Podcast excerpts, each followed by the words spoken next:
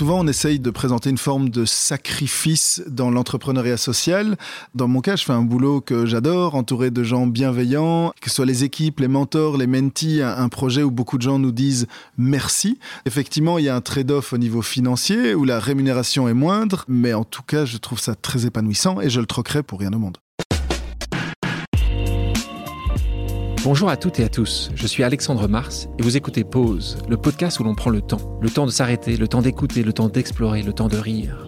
Merci de votre fidélité et d'être de plus en plus nombreux à nous rejoindre chaque semaine. Chaque épisode est l'occasion de marquer un temps d'arrêt pour aller à la rencontre de mes invités. Ces femmes et ces hommes sont des artistes, des chefs d'entreprise, des écrivains, des entrepreneurs, des sportifs ou des activistes. Ils ont accepté le temps d'une pause de nous livrer les dessous et les secrets de leur parcours. Nous allons parler de réussite et d'échec, d'engagement et de mission, d'entrepreneuriat et de défis. Un moment unique et sans concession pour vous inspirer et vous évader. Vous êtes en pause, soyez les bienvenus. Mon invité d'aujourd'hui est persuadé que la diversité est une source de richesse et veut le prouver à travers son association, Duo for a Job. Pur produit belge, il naît, grandit et étudie à Bruxelles. Lors de ses études, il se passionne pour le voyage et la langue arabe. Des passions qui le conduiront à s'engager auprès de Médecins sans frontières et du Comité international de la Croix-Rouge. Dévoué et déterminé, il œuvre sur le terrain en Syrie, en Palestine, en Libye ou encore en Irak, et risque sa vie pour sauver celle des autres. Un goût de l'engagement qu'il retrouvera une fois rentré en Belgique lorsqu'un ami le sollicite pour un projet d'entrepreneuriat social. Son objectif Réduire les inégalités d'accès au marché du travail à travers le mentorat. Séduit et déterminé à mener à bien cette mission, il cofonde l'association Duo for a Job en 2012. Le temps d'une pause, l'entrepreneur social, amoureux des défis, se livre sur son parcours en évoquant ses prises de risques, les raisons de son engagement et l'impact de son association. Bonjour Mathieu Legrel. Bonjour Alexandre. Comment tu vas? Très bien, très bien. Et toi? Ah, je suis bien quand tu me, poses, tu me poses la question. Oui, moi ça va très bien. Je suis content de t'avoir aujourd'hui. Euh, je te connais depuis des années. Euh, c'est toujours un plaisir de rencontrer des entrepreneurs. Alors on a ici au micro souvent des entrepreneurs tech, mhm. euh, des grands patrons, mais c'est vrai qu'on a aussi la chance d'avoir des entrepreneurs sociaux. Toi, tu es né, tu as grandi à Bruxelles, ce que j'ai dit dans l'introduction. Ton père donc travaillait dans le secteur bancaire et ta maman était femme au foyer. Exactement. Secrétaire, puis secrétaire et vendeuse. Tu as une sœur qui est aujourd'hui illustratrice. Quel genre d'enfant était euh, le petit Mathieu? Euh, un enfant plutôt sage. Euh, j'avoue avoir porté un Bermuda jusqu'à mes 12 ans, ce qui était un petit peu triste et qui fait bien rire mes amis quand je leur montre les photos actuellement. L'hiver aussi ou c'était L'hiver aussi, oui, oui. Même mes profs s'en étonnaient. Mais donc oui, très sage, qui obéissait pas mal aux règles, obéissant, voilà, ce qui surprenait même mes parents. et puis ça a un petit peu changé vers l'adolescence, je dirais. Donc ça a un peu changé, c'est que, tu, c'était fini, c'était plus le Bermuda, c'était le... Non, je suis passé aux jeans, au oh. pantalon long, tu vois, oh c'était une évolution absolument incroyable. Et euh, C'est fou ça. Voilà. Ah oui, non, c'était révolutionnaire à l'époque. et, euh, et, non, effectivement, euh, petit à petit, disons que mes bulletins à l'école sont devenus un peu moins bons. J'ai eu quelques problèmes pour des, des voilà cynisme. J'avais un petit peu de problème avec l'autorité, donc ça a un peu switché vers, vers l'adolescence. Bon, toute proportion gardée, je dirais. Ton papa est d'origine euh, d'Anvers, ta mhm. maman a grandi en France. Euh, tu te sens proche justement de ses origines françaises? Parce que je l'explique, euh, tu as grandi à Bruxelles, mais c'est vrai que tu as, et d'ailleurs, si je me souviens bien parce que tu me l'avais dit, avec fierté, tu as un passeport français aussi. J'ai un passeport français. disons que je me sens belge et c'est surtout par la suite, je dirais, quand j'ai commencé à voyager, qu'un petit peu par, enfin pas par opposition, mais, mais voilà, c'est à ce moment-là que je me suis plus senti belge parce qu'on a une, une identité national. Enfin, il y a, un patriotisme qui est un peu moindre qu'en France, donc je me sens plutôt euh, belge, même si à nouveau belge entre les Flamands, les Wallons, les Bruxellois, c'est compliqué. Mon, mon père était, euh, enfin, est toujours d'ailleurs euh, francophone de Flandre, donc il parlait français, mais en même temps, voilà, et flamand, c'était des, des, bilingues parfaits. Ma mère, elle, est française et malgré ses 30 ans à Bruxelles, ne parle pas un mot de flamand. Donc voilà, je me sens avant tout belge, mais je peux jouer un peu de ma double nationalité, surtout depuis que je suis à Marseille. Et eh oui, parce que maintenant tu habites Marseille, on y reviendra. Donc on revient au lycée, donc tes notes euh, sont quand même correctes. Euh, et puis tu euh, t'orientes vers les sciences commerciales et tu effectues donc après ces études un MBA. et là tu le fais à la Bruxelles Management School, donc c'est l'ICHEC. Quand tu rentres là, tu sais à peu près la carrière que tu imagines faire ou, ou pas du tout? Tu essaies de faire les études les plus longues parce que comme ça, ça te repousse ce moment où tu vas devoir choisir? Oui, c'est plus ou moins ça. Euh, en, Belgique, on est, je trouve, assez peu préparé finalement aux, études supérieures. Il n'y a pas les, concours comme, euh, comme vous pouvez avoir en, France. Et donc, c'est le, je crois que c'était le 15 septembre, euh, le matin, enfin plutôt la, veille de la clôture des inscriptions, qu'on a entendu parler de l'ICHEC. Un de nos amis nous avait dit que c'était une business school assez polyvalente, avec un, un accent sur les langues. Et c'est donc quelques heures avant la clôture qu'on a décidé de s'y inscrire. Et comme c'était assez polyvalent, c'est ça qui nous a poussé. Dis-nous, parce que c'est marrant que tu, tu dises nous. On était quatre amis euh, dans, à se réunir, on rentrait de vacances à 2h du mat, et euh, là on s'est dit, bon, euh, qu'est-ce qu'on fait? Et, Très sérieux, j'ai l'impression que c'était très sérieux C'était hein. réfléchi. et non, c'est comme ça que, que, je me suis lancé, donc sans grande conviction là-dedans. Les quatre ont été acceptés? Les quatre, euh, oui, ont continué et un, enfin non, trois ont continué, dont moi. Donc on était et un autre est devenu euh, pilote de ligne finalement. Donc lui, il a changé. Il a, changé. Euh, tu réalises un Erasmus au Maroc. La petite histoire euh, est la suivante. Est-ce que tu veux la rencontrer Est-ce que c'était le Maroc que tu avais choisi en premier? Je te vois Non, euh, comme un, grand intellectuel que j'étais à l'époque, euh, l'auberge espagnole, le film était sorti un petit peu avant, donc je rêvais d'aller à Madrid et Barcelone pour ces musées, ces bibliothèques et ces centres culturels, tu penses? Et, donc j'avais postulé, mais comme j'ai doublé une année, je n'avais pas pu avoir cette destination. Et en fait, je n'avais pas droit à beaucoup de destinations. Et donc j'ai entendu que Casablanca était sur la liste, que c'était pas vraiment une destination officielle. C'est comme ça qu'avec un, ami, on a pu avoir cet Erasmus et puis on a acheté un, un van qu'on a totalement aménagé. On est descendu en camionnette jusque-là et c'était une sacrée expérience. Sacrée expérience. J'adore l'expérience de, de, voyage. Euh, j'ai commencé un petit peu le surf, mais avec des, des talents, euh, disons, qui se discutent. Mais, mais l'expérience de voyage, de, de rencontre, euh, voilà, m'a frappé. Une expérience interculturelle déjà à, à l'époque. Et, euh, et, pour la petite histoire, mon ami, lui, rêvait d'apprendre l'arabe et je le décourageais quand je le voyais euh, essayer de lire en arabe les soirs. Je lui disais que, voilà, de toute façon, c'était impossible, ça ne valait pas la peine de se lancer là-dedans. Donc, il était en chanté par la suite quand j'ai décidé de. C'est ça qui est, est étonnant, c'est que tu, tu, termines tes études et là, au lieu de rentrer dans le monde corporate, tu vas au Caire et à ce moment-là, donc, euh, euh, tu apprends, c'est vraiment à ce moment-là. Donc, moi, je pensais que tu avais commencé à apprendre l'arabe déjà à Casablanca. Ah, tu es vraiment un glandeur, en fait. C'est que étais là-bas, tu passais du temps. En fait, pas du tout. Le français était suffisant. Tu t'es dit pourquoi s'embêter. Oui, euh, mais surtout, le, Maroc est quand même assez francophone. Donc, je dirais que c'était moins nécessaire comme, comme ça allait un peu plus au Proche-Orient. Et c'est au, retour de ce voyage que j'ai rencontré euh, une, une amie qui, elle, était passionnée d'humanitaire, qui est d'ailleurs ma, ma, collègue chez Duo maintenant. Et elle m'a parlé de, de l'aide humanitaire, ce qui était un secteur que je ne connaissais pas du tout. Euh, et c'est. Mais avant, même avant de rentrer, parce que là, c'est quand tu reviens justement de ce séjour au Caire Non, du Maroc. Ah, du Maroc. Je reviens du Maroc, je rencontre cette amie qui me parle de, l'humanitaire, Julie, exactement. Et euh, là, je me dis, mais au fond, c'est une carrière. On peut, euh, voilà, c'est un travail qui, à mes yeux, faisait sens, permettait de porter secours aux plus vulnérables dans des contextes qui étaient quand même des, aventures d'une certaine manière. Et euh, c'est comme ça que, je dirais, pour me faire engager, notamment à la, Croix-Rouge internationale, je savais qu'ils cherchaient des personnes qui parlaient arabe. Et donc, quand j'ai obtenu le, mon diplôme dans cette business school, mais euh, ma famille s'attendait à ce que je postule dans la banque pour euh, voilà perpétuer la tradition familiale et je leur ai appris que j'avais pris un vol aller pour le Caire. Autant te dire qu'ils étaient enchantés de cette nouvelle. Et donc justement, là, à ce moment-là, tu as vraiment hésité ou t'as pas du tout hésité Pour toi, c'était une évidence? Que c'est l'humanitaire. Tu es tout jeune, euh, tu n'en as pas forcément fait au préalable, tu étais plutôt à, être dans la fête et dans, et dans l'amusement. Qu'est-ce et à un moment, qu'est-ce, qui a, est-ce qu'il y a vraiment ce moment-là Moi, on me pose très souvent la question d'ailleurs. Est-ce que ça m'est arrivé Est-ce que j'ai tout d'un coup une lumière apparaître? Toi, ça s'est passé comment? C'était juste, euh, sans faire du storytelling après, c'est, à quel moment ça s'est passé ça?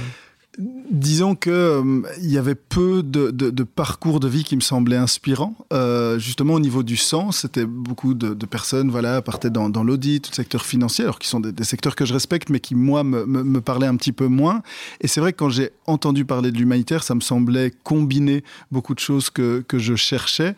Et donc, en tout cas, ma motivation était vraiment réelle. C'est vrai que, voilà, ayant eu des, des, des, moments assez compliqués avec ma famille à l'époque, euh, j'avoue que j'avais des doutes doute, j'espérais que ça me plaise, que la langue arabe me plaise, que le secteur me plaise, que le fait d'être loin de chez moi, d'habiter dans des pays euh, voilà très différents. Et, ça a été le cas encore plus que ce que j'espérais. Mais donc, j'étais convaincu, mais, mais tout en ayant peur. Et je crois que les deux, il y a souvent un, mélange des deux. Alors, tu, dis que tu voulais absolument travailler euh, pour le CICR, donc euh, mhm. Comité international de la Croix-Rouge. Ça aussi, c'était c'est Julie qui t'en a parlé. Toi, tu t'es dit, c'est à la Croix-Rouge que je voulais travailler. La Croix-Rouge ne pouvant embaucher que des gens qui avaient un minimum de 25 ans. Exactement. Euh, tu, en fait, même si tu voulais le faire, tu. J'étais trop jeune. T'es trop jeune. Ouais.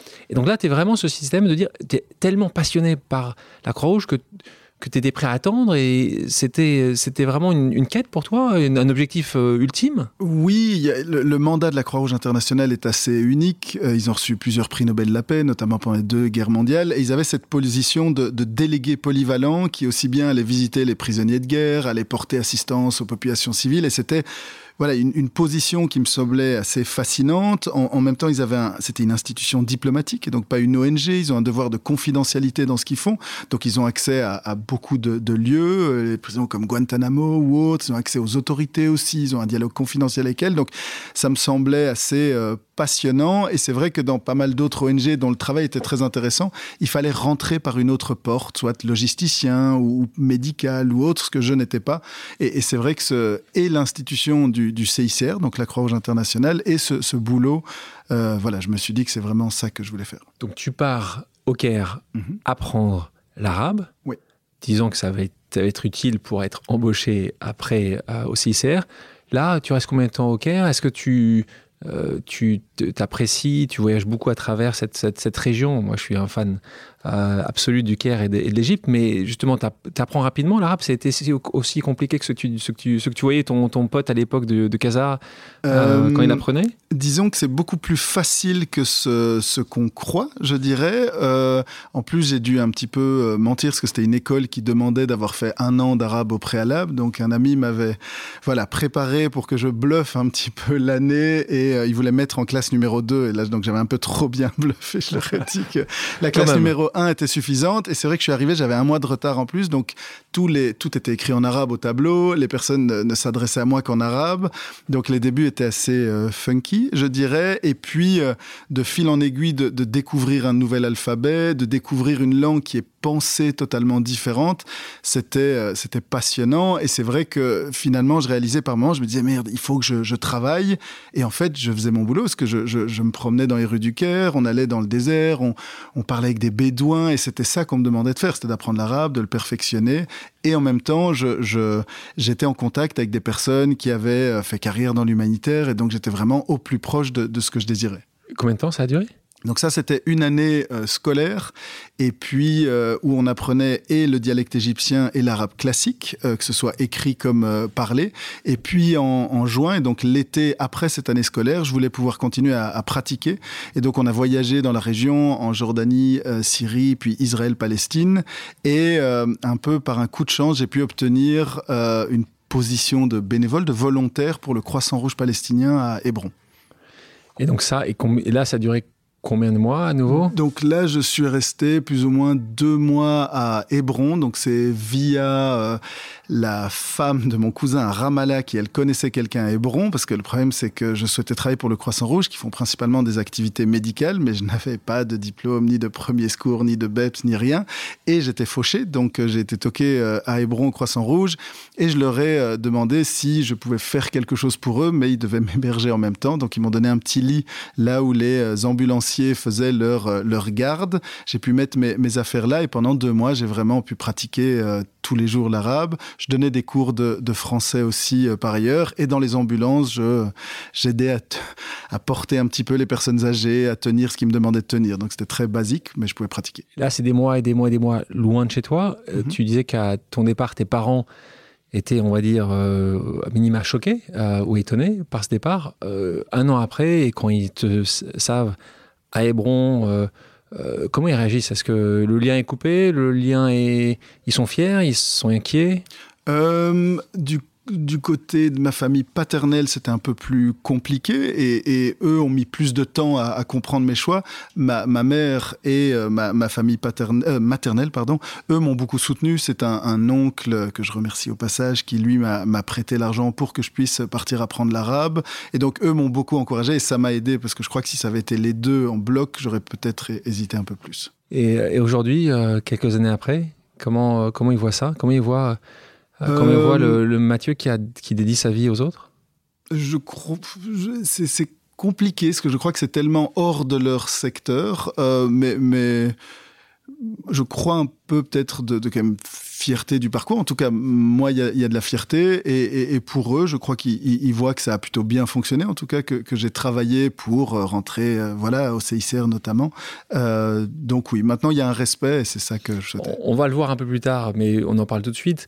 Euh, Duo for Job, l'organisation, et tu vas expliquer à nos auditrices et nos auditeurs ce que tu fais.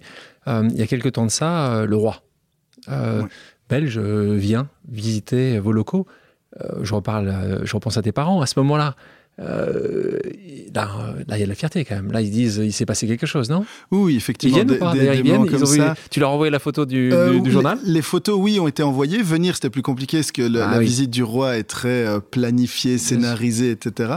Mais, mais c'est vrai que là, c'était une étape. Alors oui, et, et avec euh, Fred, avec qui j'ai lancé, donc Frédéric Simonard, avec qui j'ai lancé Duo for Job, c'est vrai que se retrouver en, en, attendant le roi et de voir les, les voitures avec les, les, drapeaux belges, euh, et nous deux qui étions dans la même classe, on s'est un peu regardé se demandant qu'est-ce qu'on fait là, qu'est-ce qui s'est passé? Euh, syndrome de l'imposteur à ce moment-là? Euh... Un syndrome imposteur, donc tu connais bien, qui est vu pour beaucoup d'entrepreneurs. Tu, tu l'as eu un peu Pas ça spécialement. Je l'ai eu à beaucoup de moments, mais pas spécialement au moment, moment de la visite du roi, parce que un roi, c'est aussi particulier comme position. Donc, euh, ouais. donc euh, on, on, revient à ce moment quand tu es à Hébron, quand tu travailles et tu es euh, bénévole. Mm -hmm. après, tu reviens et là, tu vas travailler pour Médecins sans frontières. Oui, je, je, travaille quelques mois pour la Croix-Rouge de Belgique, hein, parce que toujours dans le même esprit, et puis je n'avais toujours pas 25 ans. Donc j'ai postulé chez Médecins sans frontières, euh, qui m'a envoyé en mission au Pakistan d'abord, et puis après euh, pour ouvrir la mission en Irak, basée en Jordanie. Donc tu as travaillé, on l'a compris, euh, dans beaucoup d'endroits euh, chauds, on va les qualifier de, ce, de, ce, de, ce, de, ce terme, de cette terminologie-là, Pakistan, Irak, Haïti, Libye, Syrie. Est-ce qu'il y a un pays qui t'a plus marqué qu'un autre? Euh... Ce sont des, des, expériences assez fortes euh, qui sont à des moments donnés aussi. Je dirais, euh, je crois que j'ai vu une amie il y, a, il y, a, deux semaines qui revenait de Bagdad en, en, en touriste, ce qui n'était pas possible en, en 2010. Euh, moi, j'ai été en, j'étais à Benghazi en Libye pendant le conflit. J'y suis retourné un an plus tard. On y faisait du tourisme aussi. Donc, je crois que c'est difficile de donner une expérience particulière. Si, si plus qu'une expérience, est-ce que tu aurais un souvenir? Le moment voilà, parmi les, les, plus euh, particuliers, c'est euh, le moment où j'étais au, Caire. Euh, Moubarak, donc le président égyptien, venait de, quitter le pouvoir. Et, là, les, violences avaient commencé en, et le conflit avait commencé en Libye. Et donc, le, siège voilà, m'a demandé d'aller avec un camion de matériel médical jusqu'à la frontière libyenne. Et un, un logisticien italien m'a rejoint. J'étais le seul à parler arabe. Et là, il a fallu négocier avec les différentes tribus que eux nous, euh, nous garantissent notre sécurité jusque Benghazi.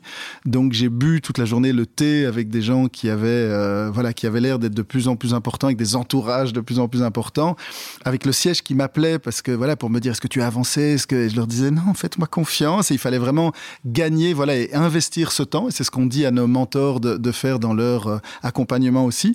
Et, et donc pour finalement passer cette frontière donc qui était un des pays la Libye le, des plus fermés au monde notamment dans le, monde arabe. Et donc, euh, ils m'ont un peu déguisé en, bédouin. On était dans des 4x4 où ils avaient transféré le matériel médical. Et puis, on a été euh, voilà, transporté, puis hébergé jusque finalement arriver à Benghazi, tout en visitant des, des bases militaires qui venaient d'avoir été abandonnées ou bien pillées. C'était une expérience assez euh, intense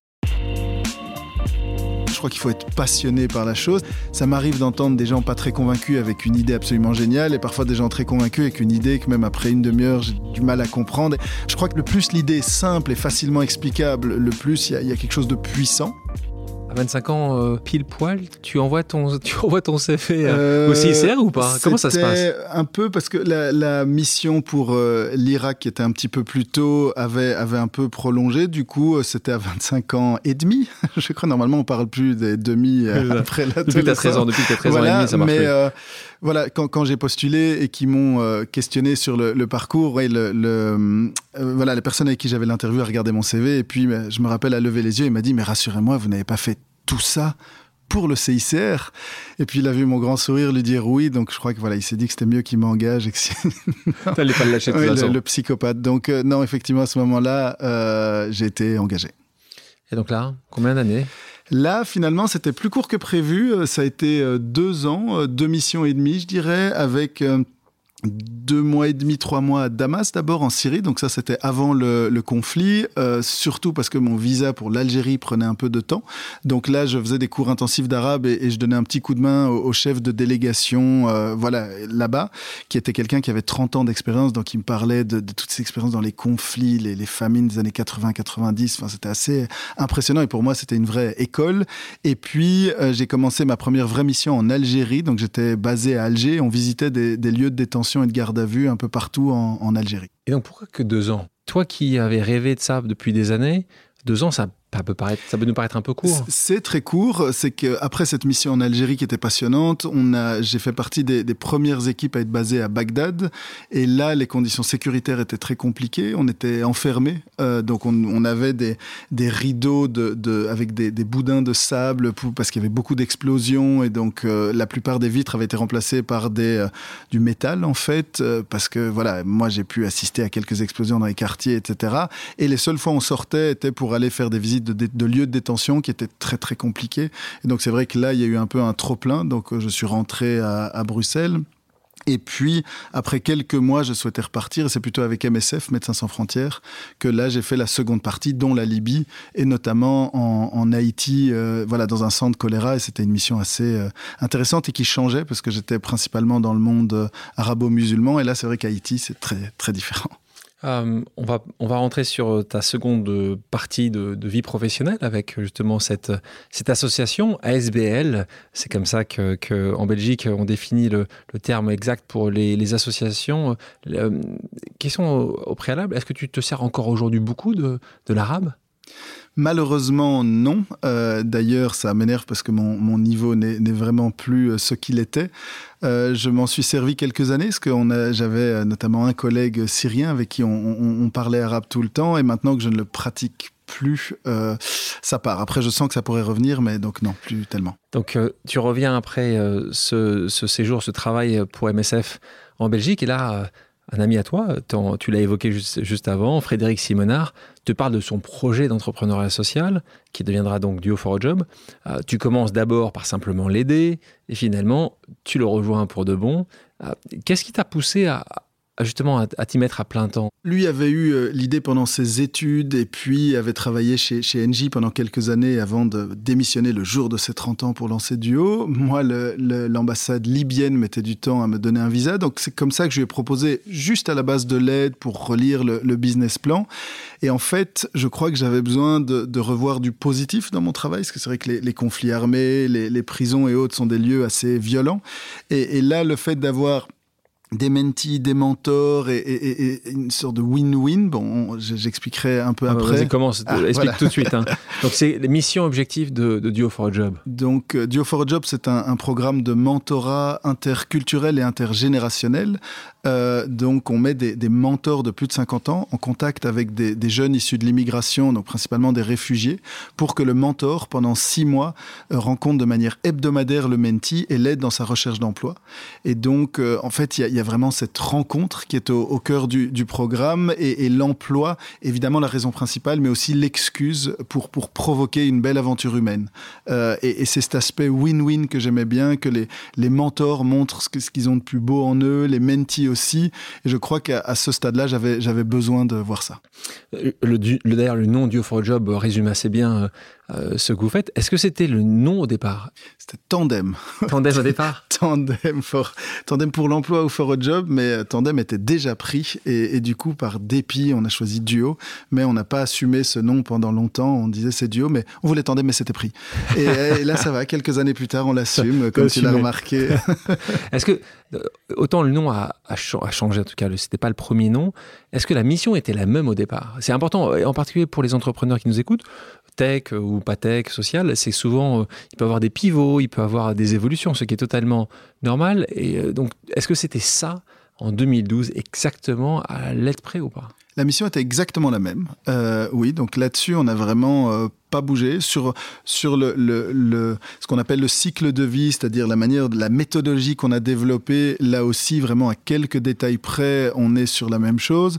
Ce qui, pour moi, a vraiment beaucoup changé, c'est l'ambition et le fait de conscientiser voilà ce qu'on avait comme projet et la puissance du projet. C'est-à-dire qu'au départ, tu dis que tu pensais vraiment, c'est-à-dire c'était une petite association locale, une petite ASB locale, mhm. tu le voyais comme ça, tu n'avais pas des ambitions démesurées, ni toi ni Frédéric, vous étiez content de faire ça dans une ville et euh, c'était quoi votre ambition au départ quand tu te lances C'est quoi l'objectif? Je crois qu'on a, on a tellement ramé au début que, que l'idée même qu'on soit un jour rémunéré pour faire ce travail nous paraissait totalement dingue. Donc aller plus loin, euh, c'était même pas une question qui se posait. D'ailleurs, pas mal de mes amis ne, ne croyaient pas trop à ma, ma, reconversion et le fait que je travaille justement dans une petite association qui travaille sur l'insertion professionnelle à Bruxelles. Euh, voilà, mais, mais finalement. Euh... Et justement, tu parles de cette petite association au moment où vous, vous, vous financez euh, vous ne payez pas, vous utilisez des ordinateurs qui vous ont été prêtés par Médecins sans frontières, enfin, tu, de briques et de broc. Tu te souviens de la première personne qui vous a fait confiance Comme souvent les, premières fois, donc les premiers mentors, les premiers mentees avec euh, Fred, on en a voilà souvent reparlé. Effectivement, c'était des moments marquants, surtout euh, qu'il nous a fallu quelques mois avant de trouver notre premier bénévole. Et donc dans le, business plan initial, on s'attendait à avoir un pool de 15-20 mentors, donc des personnes de plus de 50 ans bénévoles qui nous rejoignent. Et pendant des mois, on en avait zéro. Donc on allait pitcher notre projet, tout le monde nous disait que c'était super mais eux ne souhaitaient pas euh, s'engager, donc ça commençait à nous paniquer un peu. D'autres ne croyaient pas trop dans le fait de, valoriser les, plus de 50 ans et notamment les personnes à retraite, parce que le mentorat c'est généralement avec des personnes actives.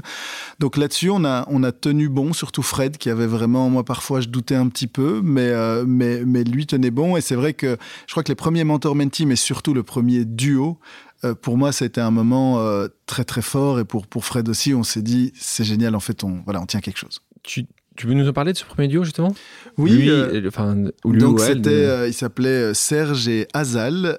Serge donc est un retraité belge, Azal est yéménite et voilà, Azal, c'était pas très clair le, secteur dans lequel il, voulait travailler. Il avait une idée, mais on sentait que, vraiment, voilà, c'était bien d'avoir une personne qui puisse le, guider, le challenger, peut-être ouvrir certaines portes. Et, euh, donc, euh, voilà, après, euh, je crois que c'était sept mois, non, même un peu plus, c'était dix mois de préparation, de réflexion. on les a présentés l'un à l'autre, puis nous, on s'est retirés. Et, là, on a attendu fébrilement. Et quand on les a appelés pour débriefer, les deux étaient très, très, très, très enthousiastes. Et, et nous, on était très émus, du coup. Azal, tu sais où il est aujourd'hui? Azal, il est venu euh, au 5, à la fête des 5 ans de Dio for a Job avec sa famille. Il travaillait, il avait l'air épanoui. Donc ça, évidemment, c'est des moments qui font chaud au cœur. Tu parlais de 50 ans, puisque ton principe, c'est de justement avoir ces mentors qui ont plus de 50 ans. Tu t'es posé euh, la question si c'était pas 45 ou 55. Pourquoi 50 ans? Est-ce qu'il y avait, est-ce que vous avez testé autre chose? Vous avez testé un peu plus, un peu moins? L'idée, euh, c'était que, notamment avec la génération baby boom, on trouvait que les, personnes, euh, les aînés entre guillemets, étaient euh, leur expérience, leurs compétences, n'étaient pas du tout assez valorisées. Donc effectivement, 50 ans, ça aurait pu être 45 ou 55. Là, il y avait quelque chose d'arbitraire, mais on se rendait compte que les taux d'activité étaient très faibles. Et, moi, ça a été quelque chose. Tu parlais d'expérience marquante. J'ai rencontré des, mentors qui avaient eu des carrières incroyables et qui six mois après leur retraite, après être passés à la retraite, me disaient euh, moi je vois pas bien ce que je pourrais apporter, euh, je suis quelqu'un à la retraite. Et donc il y, a ce travail de confiance en, soi que, les personnes perdent assez vite. Euh, on sent une, volonté et, nous finalement ce qu'on fait c'est de les préparer, de les former, de canaliser un peu cette énergie. On revient dix ans en arrière, l'entrepreneuriat n'a pas forcément le vent en poupe comme aujourd'hui. tout est compliqué, tu l'exprimais, 15 mois à avoir ton payer, te payer ton premier salaire. donc, tu vois quand même la, falaise, le, fossé, l'échec. toi, il, t'inquiète l'échec? Ou toi et Frédéric, est-ce que c'était le fait d'être en binôme qui faisait que étiez fort et que vous aviez moins peur de l'échec? Ou, ou, 56 fois tu t'es dit on n'y arrivera pas? Je crois que c'est peut-être un peu bizarre, mais l'autodérision, qui est peut-être une caractéristique un peu plus belge, nous a beaucoup aidé. C'est qu'il y a beaucoup de moments où on se disait, mais c'est, on a cette expression pour dire c'est cafard, donc c'est un peu, voilà. Et on, se voyait, on se disait, mais on est ridicule, personne veut de notre projet, on est là à s'acharner. Et, en fait, on ne posait, on se posait pas de questions parce qu'on en rigolait tellement que j'ai l'impression qu'on n'avait pas le temps. Et, donc, plus sérieusement, je, je crois que, voilà, de par l'humour, on se disait, ça finira par aller. Et à aucun moment, ni l'un ni l'autre, on s'est dit, tiens, mais on va, on va arrêter. Et, parlons de tes proches, de vos proches, toi et Frédéric. Euh, là aussi, ça a été de convaincre, c'était peut-être la première difficulté. Est-ce que rapidement, les gens avec qui vous étiez, vous passiez vos vies, euh, vous ont soutenu, vous ont dit mais évidemment, ou, ou, parfois ça peut arriver, euh, les gens proches ils disent bah, ils sont plutôt dire bah, ça marchera pas, c'est compliqué. Certains nous regardaient avec un petit sourire en coin, se disant euh, ils sont marrants avec leur projet, mais sous-entendu ça, ça, ne marchera pas. Le, le, beau-frère de, Fred, lui, nous a mis à disposition des locaux, donc lui, il croyait. Le, père de Fred, lui, rigolait un petit peu de ce projet, et je crois n'y croyait pas trop, et, par la suite même l'a dit, ah ben dis donc, c'est étonnant que ça ait marché. donc il y avait un peu de, de, tout, et puis, euh, en tout cas, moi, ma, mère y croyait, parce que quoi que je fasse, elle y croit. Mais... Euh, déjà, elle était contente que ce soit à Bruxelles. Déjà, voilà, oui, non, ça, là, Mon fils chéri, tu es là. tu la connais Ah bah oui. Point important aussi, euh, et un élément essentiel dans votre développement, c'est euh, le contrat impact social. Oui. Donc euh, là aussi, est-ce que tu peux expliquer rapidement ce qu'est un contrat impact social aux personnes qui nous écoutent aujourd'hui? Et c'était un changement, est-ce que tu considères que c'était un, des éléments clés de, votre, de votre déploiement, de votre succès futur? Oui, en tout cas, cette période, pour moi, il y a, le premier duo, comme je disais, et, puis à ce moment-là où, on a pu être se rémunérer, c'était un, mécanisme, donc j'ai peut-être euh, l'expliquer, donc c'est un, mécanisme qui a été développé par euh, l'administration Obama, qui s'appelle le Social Impact Bond. L'idée pour l'État d'identifier une thématique sur laquelle il souhaite faire des économies, dans ce cas-ci, c'était l'emploi. Euh, des investisseurs sociaux vont investir l'argent, et puis un opérateur, donc la duo va, va avoir cet argent pour pouvoir euh, faire ses preuves. Finalement, ce sont souvent des, projets innovants. Et puis, nous, on devait faire un certain nombre de duos pendant trois ans. Et puis, il y avait une évaluation qui était faite et, on le comparait euh, à des personnes qui n'étaient pas euh, passées par le projet, qui avaient les mêmes caractéristiques. Et donc, c'était un win-win-win dans le sens où l'État remboursait les investisseurs sociaux uniquement si ça fonctionnait, peut-être avec un petit pourcentage si on avait fait au-delà des, attentes. les investisseurs sociaux, ça leur permettait de, ne, pas avoir, ne pas donner systématiquement et peut-être récupérer leur montant pour l'investir entre guillemets dans d'autres projets ou le donner à d'autres projets. Et pour nous, c'était l'occasion de faire nos preuves parce que personne ne voulait prendre le risque euh, voilà, d'être les premiers à financer un projet qui n'avait pas encore de track record. Quel est le premier donc qui te qui, qui t'aide? Quel va être le premier bailleur qui va te faire confiance? C'était euh, les, investisseurs sociaux étaient représentés par euh, Cois Invest et, et, sinon encore en amont on a reçu des petits montants ça et là. Je me rappelle notamment nos, amis qui à l'époque se mariaient, eux décidaient de mettre sur leur carton d'invitation plutôt que de nous donner des cadeaux versés à Duo for a Job. Donc on recevait entre 1500 et 3000 euros, ce qui nous prenait une journée et demie d'écrire des cartes de remerciement ah, par la suite. c'était pas vraiment un, parfait contrat un pas social. Non, ça c'était euh, avant le contrat mais, social. Mais les, camarades de Cois ont été les premiers qui. Euh, voilà, d'une manière euh, plus substantielle, effectivement, il y avait l'ex-boîte de Fred et puis Cois Invest avec le contrat impact social. Euh, on, nous avons euh, dans ce podcast des pauses amicales, donc quelqu'un qui t'apprécie, qui va te poser une question. Je te propose de l'écouter. Ouais, salut Fieu. Dis, depuis qu'on a commencé Duo, on a déjà eu l'occasion de se euh, retrouver dans des situations assez improbables. Ma question dès lors était quelle est la chose la plus bizarre que tu aies dû faire pour Duo jusqu'ici? Question de ton cofondateur Frédéric Simonard qui te pose la question quelle est la chose la plus bizarre que tu aies dû faire pour Duo? Je dirais au début, c'est vrai qu'on a eu pas mal d'expériences assez étranges parce que nous aussi, peut-être qu'on pitchait pas le projet euh, de la manière la plus adéquate. Euh, on, a, on a découvert qu'il y avait. Euh, oui, je crois que c'est ça. On a découvert qu'il y avait le salon des retraités qui était organisé chaque année à Bruxelles. Donc c'était un salon avec 30 000 retraités euh, sur 5 euh, jours et on a décidé de investir 400 des 700 euros qu'on avait sur notre compte euh, à l'époque pour avoir un petit stand avec quelques petites photos derrière qui euh, n'envoyaient pas du, rêve en tant que tel. Et c'est vrai que d'être là euh, entre des stands parfois de, fauteuils massants ou de croisières ou autres à faire du flyering, alors que quelques mois plus tôt j'étais sur le terrain à parler à Al Jazeera, BBC, etc. Il y a eu un moment où je me demandais un peu ce que je faisais là. Mais à nouveau, les amis sont venus, on en rigolait beaucoup, donc oui. Lorsque tu travaillais pour MSF, la Croix-Rouge, tu nous l'expliquais, tu devais te débrouiller pour mettre en place tes projets, trouver les bonnes personnes, les appeler. Pour aller à Benghazi, tu devais te débrouiller. Euh, ça t'a beaucoup aidé justement cette débrouille euh, dans ta vie d'entrepreneur? Oui, en fait, euh, le fait d'avoir fait quelques missions explo, entre guillemets, comme on les appelait, c'est-à-dire d'ouvrir une mission pour MSF. Alors, il y, avait des, différences qui étaient que voilà, quand j'avais besoin de financement, je pouvais appeler le siège pour leur dire est-ce que vous pouvez verser 100 000 dollars? J'ai besoin d'acheter du matériel médical pour le faire passer illégalement en Syrie ou autre. Donc l'aspect fundraising n'était pas présent. Par contre, euh, c'était euh, uniquement du networking, en fait, principalement, pas uniquement, mais c'était rencontrer des gens, dans ce cas-ci, de, voilà, différentes tribus, différentes factions politiques ou autres, des gens qui pouvaient faciliter le, travail, des gens d'autres ONG. Et je me suis rendu compte que dans l'entrepreneuriat, c'était beaucoup ça, et surtout l'entrepreneuriat social où on demande souvent des conseils, des soutiens ou autres. Mais justement, pour nos auditrices et nos auditeurs, c'est qui aimeraient à leur tour devenir entrepreneur social. Est-ce que tu pourrais donner des conseils justement pour se lancer et trouver des financements, se développer? Je dirais au risque de te plagier de oser, de, se lancer. Bon, j'enfonce un petit peu une porte ouverte, mais, mais voilà, je crois qu'on ne le dit pas assez. Après, euh, oui, donc ça, c'est une chose. Je crois que il faut, oser à un moment de se lancer et, je crois de pas pas trop réfléchir. Alors, je crois qu'il faut que le, le, projet qu'on y croit. Je crois qu'il faut être passionné par la chose. C'est vrai que ça m'arrive d'entendre des, des, gens pas très convaincus avec une idée absolument géniale et parfois des gens très convaincus avec une idée que même après une demi-heure j'ai du mal à comprendre. Et voilà, je crois que le plus l'idée est simple et facilement explicable, le plus il y, y, a quelque chose de puissant. Euh, et après, c'est peut-être ce que je disais, que souvent j'ai l'impression les gens ont du mal à, demander. En fait, demander conseil, euh, de demander de l'aide, euh, demander, comme je disais, dans, le cas de, l'entrepreneuriat social, de demander un financement. Et pour moi, c'est une, relation de partenariat. En fait, les personnes ne le font pas. C'est pas qu'elles ne s'y retrouvent absolument pas, c'est qu'elles trouvent du sens, qu'elles nous donnent un coup de main. Par contre, c'est important de dire merci après. Mais ça a été facile pour toi de demander de l'argent?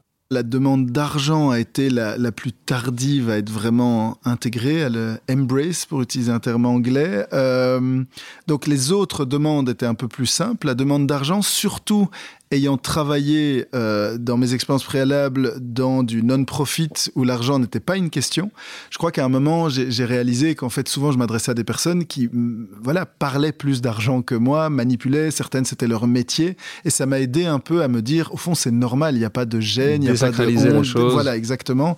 Et, euh, et c'est vrai que graduellement, euh, c'est devenu je dirais, plus facile. Et puis, c'est une occasion de, rencontrer des personnes euh, qui ont aussi des, expériences de vie. Euh, voilà, certains sont des entreprises, des entrepreneurs ou autres. Donc, il y, a pas mal d'échanges qui se font et c'est intéressant. Si Frédéric ne t'avait pas sollicité, est-ce que tu penses que tu serais devenu euh, entrepreneur social? C'est quelque chose qui était en toi ou franchement, c'était très loin de ce que tu imaginais il y a 10 ans? À la base, et ça c'est peut-être intéressant par rapport à ta question préalable, euh, duo, j'étais sûr que ça serait une pause dans mon CV et que je repartirais dans l'humanitaire après. Que voilà, ça me permettrait de rester quelques mois à, Bruxelles, de travailler avec un de mes meilleurs amis. Mais pas dix ans. Mais pas dix ans et surtout pas euh, que, je m'y épanouirais, que ça pourrait se, développer. Donc, J'imagine, surtout quand je vois le, mouvement maintenant et comme l'entrepreneuriat est, plus euh, mainstream, entre guillemets, je crois qu'in fine, j'aurais lancé un projet, mais peut-être pas aussi rapidement. Est-ce que tu considères que l'entrepreneuriat social est vraiment différent de l'entrepreneuriat? Je pense qu'il y a énormément de similarités. Euh, on a notamment été euh, conseillé et soutenu par un, business angel que, que, tu connais aussi, et donc qui, qui nous a... Que j'aime beaucoup. qui nous a soutenu d'une manière euh, très très généreuse, qui, qui, qui, nous a vu là où on ne se voyait pas avant. Et donc lui qui avait beaucoup de conseils qui, étaient, qui venaient du, du, du secteur startup classique et qui étaient valables pour nous, je crois que les différences résident dans, au niveau du financement, où forcément c'est très différent, et nous on doit chaque année recommencer. Ça, vous le connaissez bien chez Epic. Voilà, trouver des, nouveaux donateurs, garder, avoir euh, voilà une certaine fidélité dans les, partenariats. Mais, mais ce que j'apprécie vraiment beaucoup, c'est par contre qu'il n'y a pas de concurrence. Il y a beaucoup d'entraide, euh, que généralement on est là pour les, les, mêmes raisons. Et, ça, c'est quelque chose que, que j'apprécie euh, beaucoup.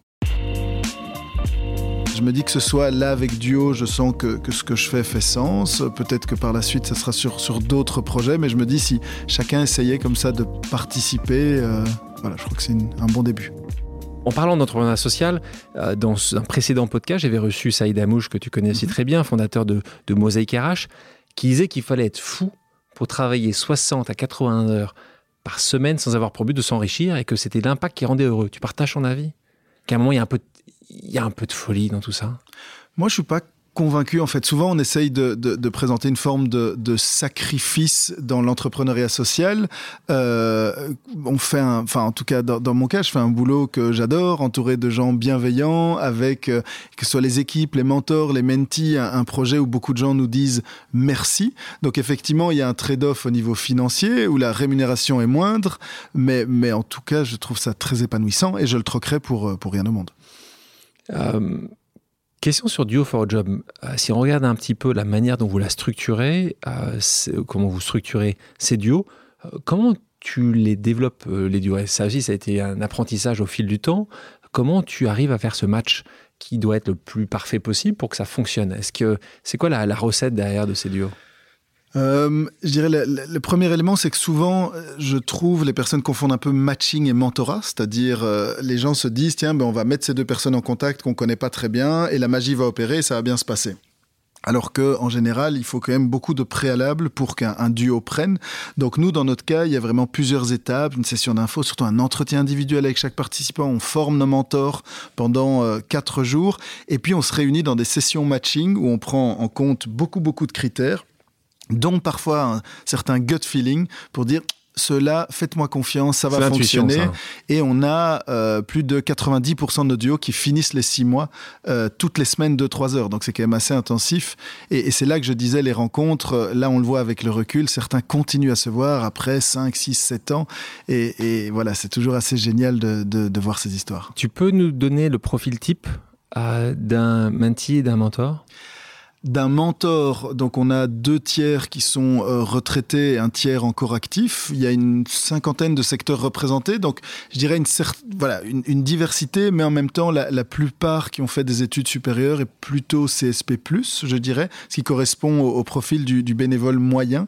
Au niveau des mentees, c'est plus compliqué étant donné qu'on a, comme je disais, la plupart qui sont réfugiés, mais pas uniquement, et surtout dans les... On a voilà, plus de, de 50 ou 60 origines, donc pays représentés, culture, et aussi bien des ingénieurs au diplôme reconnu qui savent exactement euh, ce qu'ils veulent, que des personnes qui savent parfois ni lire ni écrire, avec des parcours très très compliqués, qui ont été euh, fragilisés par ces, parcours. Et, du coup, là, il y a une, partie euh, écoute, une partie, voilà, le, mentor doit redonner confiance en elle à la personne.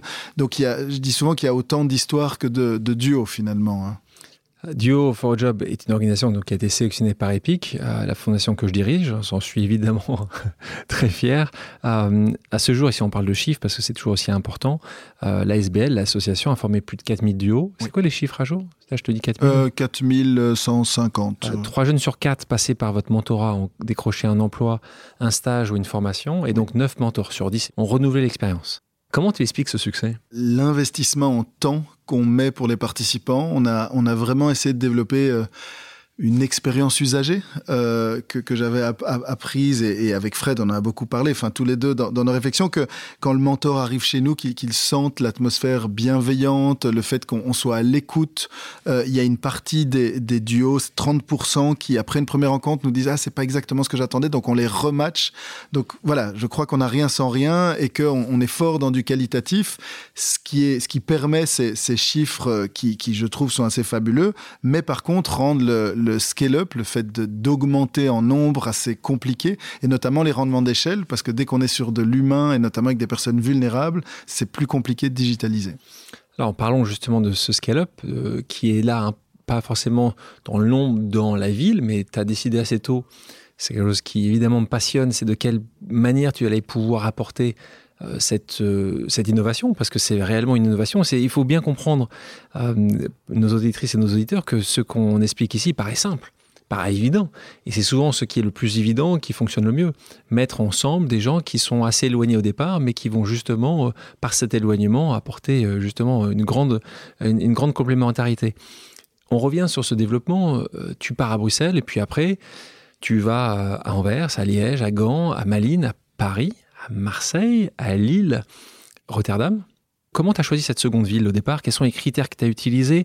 Est-ce qu'à chaque fois que tu lances une nouvelle ville, tu fais une étude de marché? C'est toi, c'est Fred? Je dirais c'est, c'est tous les deux en fonction des, régions. En, Belgique, on a la particularité d'avoir trois régions administratives avec des cultures et des langues assez différentes. Donc, donc Fred, pour... Euh, le développement à ce moment-là s'occupait de la Flandre et moi de la Wallonie, euh, ce qui n'était pas évident parce que c'était euh, voilà, quasiment comme de se lancer dans d'autres pays, je dirais, étant donné qu'il y, a trois pôles emploi en Belgique, donc c'était à chaque fois un nouveau pôle emploi, il y avait de nouveaux gouvernements, des langues différentes. Euh, et euh, je dirais, d'un côté, il y avait une opportunité, justement un pôle emploi qui nous invitait, ça c'était en, Flandre. Et puis, euh, de l'autre côté, on s'est dit, tiens, ça fait sens d'être présent dans les différentes régions. Et donc, d'une manière plus fondamentale, je crois que malheureusement entre guillemets notre mission notre constat de base qui est de dire que euh, il y a une inégalité des chances face à l'emploi qui est regrettable et on devrait se battre pour diminuer cette inégalité et qu'il y a beaucoup de personnes de plus de 50 ans et notamment des personnes à retraite qui souhaitent s'engager. Il est valable pour la plupart des villes en, Europe et en Occident je dirais d'une manière un peu plus large. Et donc c'est comme ça que, que petit à petit on se développe. Il y a évidemment une étude de marché mais qui est souvent assez euh, et pas très approfondie parce qu'on sait dans des villes comme Paris que aussi bien en termes de menti que de mentor, on aura un public. Le potentiel est là. potentiel, ouais. Et donc, et donc là, tu parles de Paris. Vous devenez fort euh, sur vos bases euh, en Belgique. Vous allez dans un certain nombre de pays, de villes. Il y en a d'autres, vous n'êtes pas encore, mais en tout cas, vous avez couvert les, certaines grandes villes là-bas. Qu'est-ce qui te passe dans ta tête pour te dire on va aller montrer ce que nous savons faire de l'autre côté de la frontière. Maintenant, de, l'autre côté des deux frontières, il y en a une troisième que tu pourrais atteindre, une quatrième avec le Luxembourg. Tu as encore quelques. Tu peux aller, tu veux continuer On avait, on a toujours un partenaire que tu connais peut-être qui s'appelle euh, Epic, euh, qui nous encourageait à développer en France, qui euh, nous faisait rencontrer énormément de partenaires potentiels. Enfin, blague à part, je crois qu'effectivement, et c'est pas parce que je suis dans le podcast, mais que, vous avez été un peu l'étincelle de par les rencontres qu'on a fait avec euh, voilà des personnes comme comme Fred Bardot que, que tu as reçu ici ou, d'autres qui nous disaient que voilà ça, ça manquait en, France. Et, et, donc comme ça euh, là c'est moi qui m'occupais un peu plus de l'essaimage en, France. Donc j'ai commencé à, faire des, des allers-retours à Paris. Euh, voilà les, les équipes d'Epic m'ouvraient beaucoup de portes et ça s'est confirmé que le, besoin était là et le potentiel. Vous avez aujourd'hui mis des duos à Paris à Marseille et à Lille. Raconte-nous un peu à Marseille, parce que maintenant, et je n'entends pas tellement ton accent marseillais, pourtant, et il doit commencer à arriver parce que tu as décidé d'aller à Marseille. C'était un choix mi-pro, mi-perso. Moi, après euh, une petite dizaine d'années à Bruxelles, j'avais envie, ainsi que ma, compagne, de, changement. Euh, on aime tous les deux beaucoup la, mer, les, sports de glisse en mer, etc.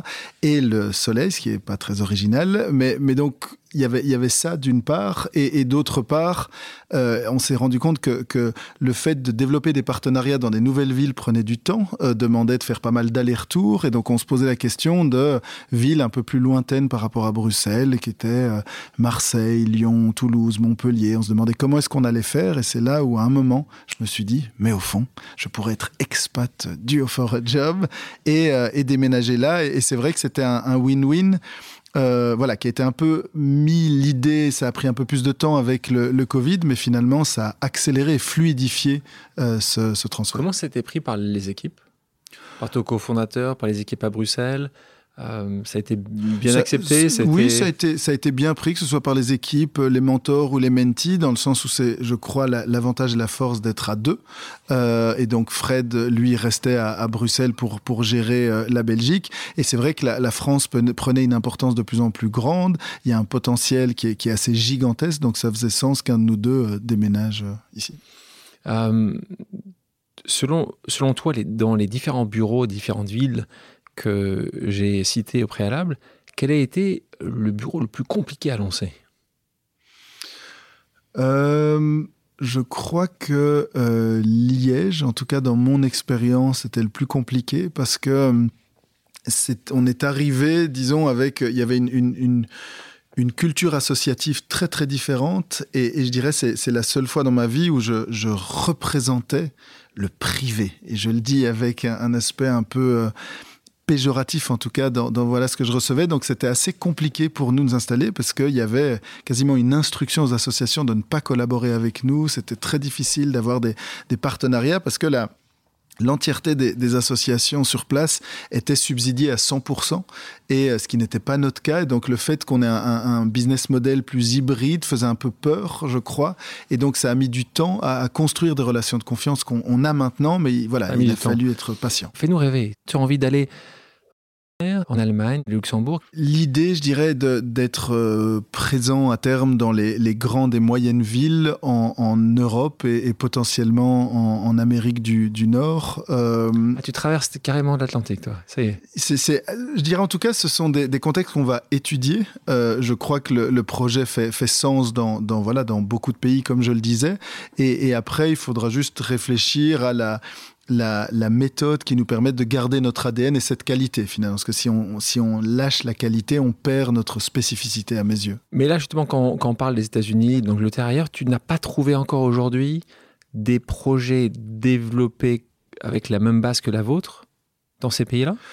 Euh, on, a, on a, il y a quelques années, été faire un tour avec d'autres projets de, mentorat à Boston pour rencontrer les, gros projets de mentorat américains. Et euh, eux parlaient d'un taux de recommencement à un moment de, de 40% des mentors. Et l'Assemblée était impressionnée de la, de la, hauteur de ce taux. Nous, on est à plus de 90%. Donc c'est vrai qu'on est dans des niveaux qualitatifs, d'une part, je crois, qui sont différents de ce qui peut se faire à plus grande échelle parfois, mais aussi surtout le fait de mettre nos deux publics cibles en contact, qui est ça la spécificité, le win-win entre les mentors un peu plus, voilà, nos aînés et les jeunes issus de l'immigration. Euh, depuis 2018, euh, tu es ce qu'on appelle un fellow Ashoka, donc une organisation que j'aime énormément, qui a été fondée par un, homme assez incroyable qui s'appelle Bill Drayton. Fierté euh, euh, ou juste euh, quelque chose à checker qui, qui est Non, non, c'est vrai que c'était euh, c'était un, honneur et c'est vrai qu'il y, a ce réseau Ashoka. Ça nous a permis aussi de rencontrer pas mal d'autres entrepreneurs sociaux et, et, et, de voir. Et je trouve ça toujours inspirant, je dirais, de, de voir d'autres projets, de se dire pourquoi est-ce que personne d'autre n'y a pensé. Mais au fond, oui, c'est génial. Euh, et donc ça, je crois que c'est vraiment la, force euh, du, réseau Ashoka. Et c'est quand même un, cachet assez reconnu, notamment en France. Je te propose maintenant une deuxième pause amicale. On va l'écouter. C'est quelqu'un que tu as évoqué il y a quelques minutes. Salut Mathieu, c'est Fred de Saint-Plon. Euh, bah écoute, j'espère que tu vas bien. Je te souhaite une bonne année. Et donc j'avais deux questions pour toi. La première, c'est que euh, peut-être que les gens ne le savent pas, mais grâce à Alexandre Mars euh, et ce podcast, ils le savent, mais tu as travaillé chez MSF, dans l'humanitaire, euh, dans des théâtres d'opération assez chauds. qu'est-ce, qui, qu'est-ce que tu as gardé de ça que tu utilises tous les jours dans notre petit monde de, l'économie sociale et solidaire, ou c'est peut-être moins la zone de guerre, mais quoique? Et la deuxième question, c'est est-ce que tu continues à penser que les Français sont trop orgueilleux par rapport aux Belges? Merci. Première question, est-ce que dans tous ces théâtres d'opération euh, dont, on a déjà parlé assez chaud, est-ce qu'il y a des choses que tu as gardées et que tu utilises aujourd'hui euh, dans ce monde de l'ESS, dans le monde de l'entrepreneuriat? Je crois que je l'ai mentionné tout à l'heure, je dirais l'importance d'aller à la rencontre des gens. En fait, souvent on dit, voilà, le, réseau, le networking sont des grands mots juste pour euh, parfois prendre son téléphone, envoyer un email ou simplement pendant un événement aller à la rencontre, aller discuter et, euh, et, comme je disais, se faire conseiller. Je crois qu'une erreur euh, dans l'humanitaire souvent, c'est de ne pas assez demander conseil aux personnes localement, aux usagers entre guillemets de nos services, des patients ou, autres. Et c'est ce qu'on a essayé de faire pour Duo, c'est vraiment d'être à l'écoute des feedbacks, des mentors, des mentees, même de, voilà, nos partenaires financiers aussi, pour développer la meilleure expérience pour eux euh, possible. Euh, et tu vas répondre à la seconde question euh, Disons qu'il y a des différences culturel, c'est visible entre la Belgique et la France, ça va ça Et Marseille, tu vois que Marseille c'est différent de Paris ou pas? Ça y est, t'arrives euh, ah, Marseille, c'est pas la capitale, hein. c'est Marseille bébé. Mais euh, oui, oui. Euh, non, effectivement, c'est, c'est, je trouve ça assez fou. voilà, ça fait que quelques mois que j'y suis, mais, mais voilà, Marseille qui est souvent présentée comme la deuxième ville de, de France, c'est assez hallucinant de se dire qu'en trois heures et demie de train, on arrive dans un monde qui est vraiment très différent.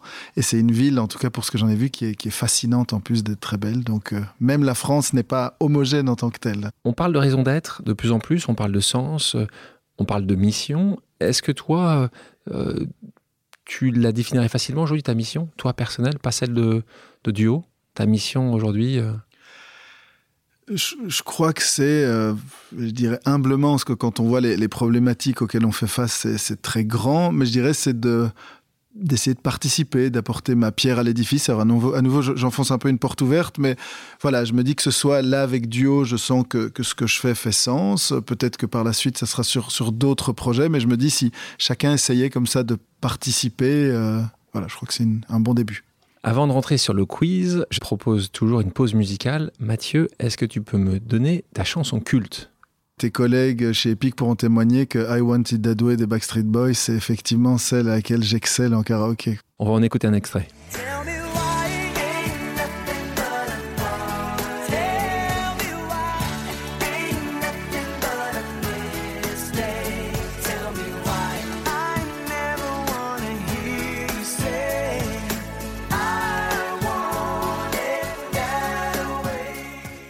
Mathieu, passons à des questions d'ordre personnel. T'es prêt? Oui. Euh, quel pays aimerais-tu le plus découvrir aujourd'hui? Indonésie. Quelle langue adorais-tu apprendre? Russe. Quel rêve d'enfant aimerais-tu réaliser? Euh, Être DJ. Si tu pouvais résoudre n'importe quel problème dans le monde en claquant des doigts Réchauffement climatique. Ta plus grande peur? La solitude Un moment que tu aimerais revivre euh, Quand j'ai été engagé au CICR Avec. Pour deux ans. Euh, mais tu étais content à ce moment-là. Avec quel personnage historique, vivant ou décédé, tu aimerais passer une journée? Euh, Elon Musk, c'est un peu cliché, mais je crois que je serais intimidé, mais ça serait intéressant de voir ses idées sur différents aspects. Personnage historique. C'est marrant, tu vois, tu le mets en personnage historique, toi. Bah, t'as raison, peut-être dans, dans deux générations. Terme, quand on sera sur Mars, il le sera. Et quelle est la destination idéale pour faire une pause? Marseille euh, le stade Vélodrome, c'est ça Tu l'as fait, tu l'as fait. Tu l'as pas encore pas fait encore, pas encore. Je suis pas très foot, mais je dois, je dois y aller. Ah, t'as pas d'autre option. Oui, non. Ah, c'est pas savoir. Là, je viens de me griller, hein, voilà. mais il y va, il y va. Il a pris les places. Il a pris les places. Euh, passons à un jeu d'association d'idées. Le principe est simple. Je te dis un mot, et donc tu me dis la première chose à laquelle il te fait penser. C'est faisable? Très freudien. Si je te dis Dio for a job, tu me dis? Bill, qui est le surnom de Fred.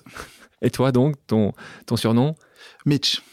Voilà, donc euh, ça y est, on est dans le cœur du cœur. Euh, si je te dis pas échec, mais échec. Euh, le burn-out en Irak, je dirais. Si je dis Bruxelles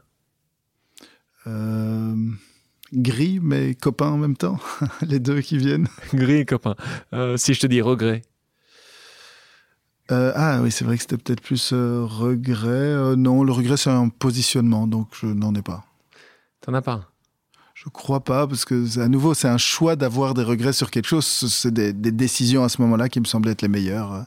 Donc le remords dans ces cas-là, c'est pas de regret Oui, mais comme je disais, quand je disais échec, peut-être parfois d'avoir fait plus attention à ma santé mentale, ça j'aurais aimé faire. Si je lis l'arabe? Euh, je dirais euh, déception par rapport à mon niveau. si j'ai le Caire. Ça me fait penser à Marseille, comme ça je trouve qu'il y a des similarités dans, dans la ville. Si je dis transsibérien. Ma sœur avec qui je l'ai pris. Si je te dis engagement. Duo. Si je te dis mentorat. Duo. oui, désolé d'être un peu. si je te dis idole jeunesse. Euh, Michael Jordan. Si je dis fierté et si rien d'autre si je te dis attention, ta, ta, ta, et si je dis futur? Euh, Aventure. Si les auditeurs et les auditrices ont des questions, peuvent-ils te contacter sur les réseaux sociaux? Bien sûr, euh, sur euh, LinkedIn. Plutôt LinkedIn? Oui. Alors, Peut-être un point important aussi à signaler pour ceux qui euh, entendent ça en particulier, ceux qui pourraient être des mentors. Là aussi, ils peuvent te contacter sur. sur, sur n'hésitent pas, ils peuvent aller sur euh, duoforojob.org et il y a un onglet Devenir mentor. Donc il faut plus de 50 ans et une certaine disponibilité sur 6 mois, mais n'hésitez pas à vous engager. Merci évidemment d'être euh, avec moi et de pouvoir répondre à ces questions. Mais euh, le podcast, c'est un sujet que tu connais bien, que vous maîtrisez chez Duo for a Job. Tu peux me raconter ce que tu as développé comme programme, comme projet, comme, comme outil, justement, chez Duo?